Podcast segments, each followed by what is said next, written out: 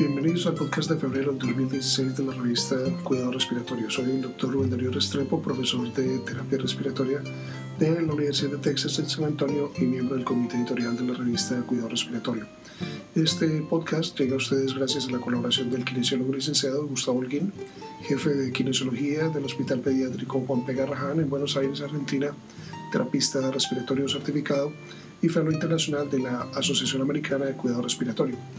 Igualmente agradecemos a nuestro amigo el kinesiólogo licenciado Rodrigo Adas Mejeria, terapista respiratorio certificado en la Unidad de Paciente Crítico Pediatría de la Universidad Católica de Chile. Este es el resumen de este mes.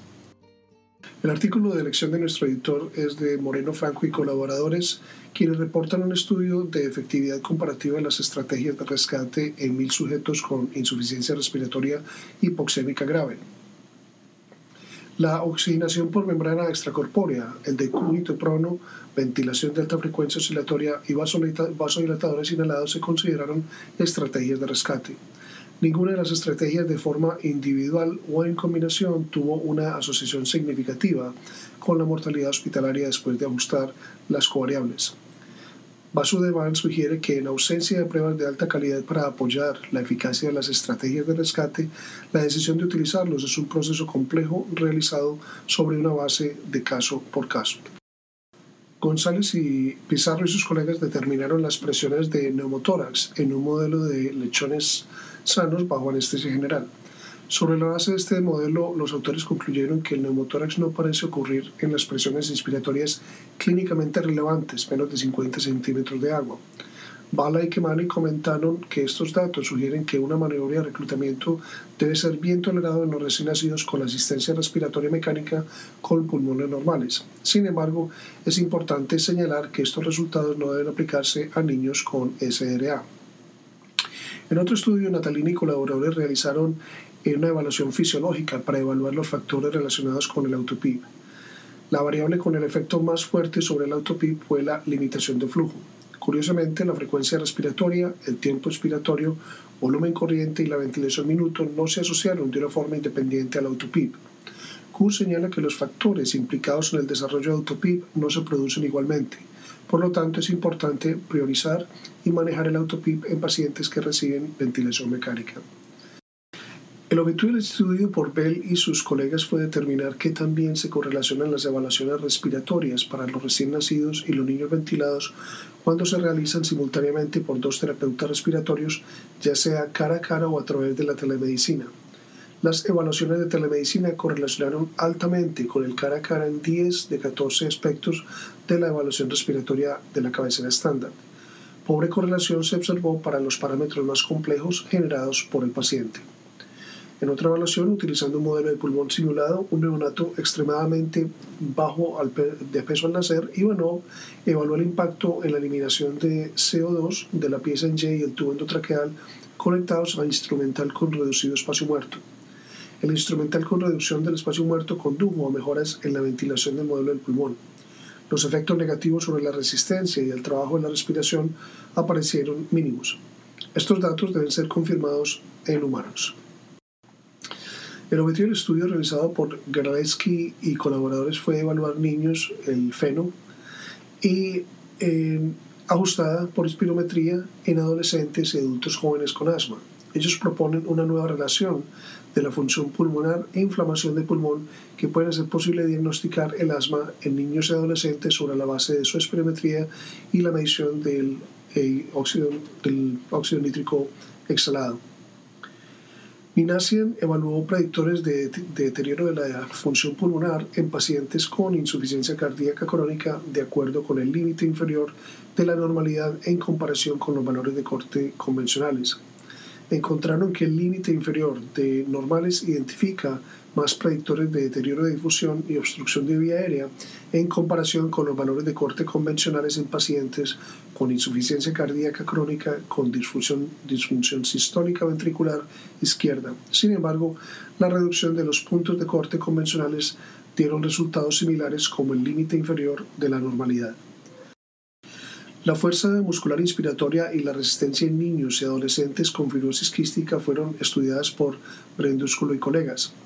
Los niños y adolescentes con fibrosis quística sin colonización por pseudomonas originosa y la función pulmonar normal habían aumentado la fuerza muscular inspiratoria y la disminución de la resistencia en comparación con los individuos sanos. La fuerza estaba relacionada con los parámetros de función pulmonar, mientras que la resistencia se asoció con la resistencia de las vías respiratorias. El objetivo del estudio realizado por Flores y colaboradores fue evaluar los resultados clínicos y factores pronósticos en un cohorte de sujetos adultos con fibrosis quística después de siete años de seguimiento y evaluar los cambios en las puntuaciones, espirometría, rendimiento de la prueba de marcha de 6 minutos clínica y presión sistólica arterial pulmonar estimada por ecocardiografía Doppler. Malos resultados fueron reportados en 20% de los sujetos.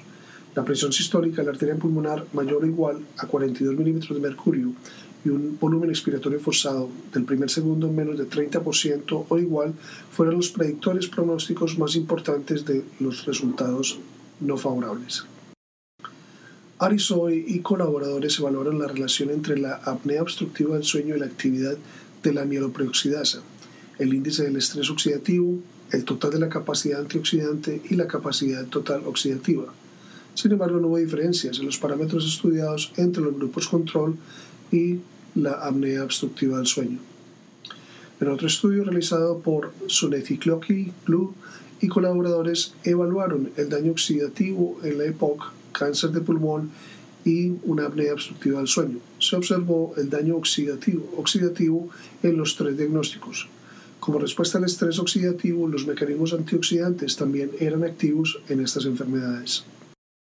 Valenza y sus colegas analizaron la capacidad de predicción e identificaron los puntos de corte de la actividad física en sus diferentes ámbitos, como el hogar, el tiempo libre y el deporte, para la ausencia de fragilidad en el EPOC agudo y estable. Ellos encontraron que la actividad física predijo la ausencia o presencia de fragilidad en sujetos con cualquier EPOC estable o agudo. El propósito del estudio de Wang y colaboradores fue evaluar el número de la escala de conteo para la traducción de la respuesta de la prueba de esfuerzo a la intensidad del entrenamiento. Para el número de escala de conteo, los sujetos inhalaban al máximo y luego contaban desde 1 hasta el número máximo que podrían alcanzar en un suspiro mientras exhalaban.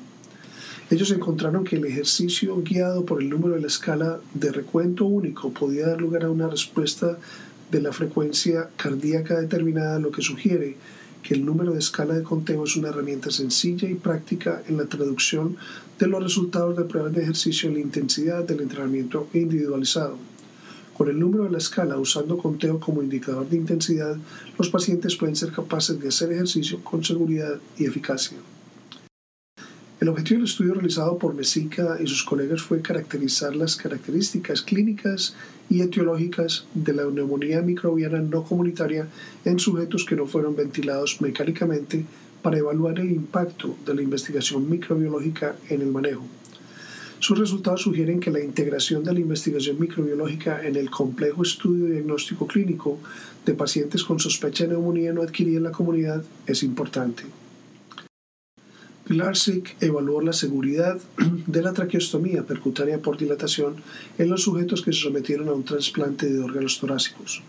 Encontraron que la traqueotomía por dilatación percutánea se puede realizar de manera segura en sujetos con insuficiencia respiratoria aguda después del trasplante de órganos torácicos.